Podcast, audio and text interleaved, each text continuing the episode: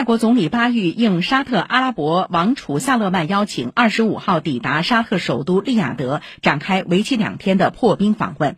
双方当晚发表联合声明，宣布将于近期恢复大使级外交关系，加强经济和贸易关系。两国之间因三十三年前蓝钻奇案引发的猜疑和敌意就此翻篇。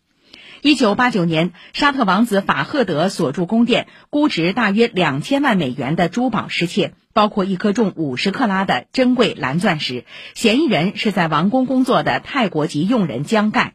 江盖在案发后逃回泰国。这起案件引发两国外交纠纷。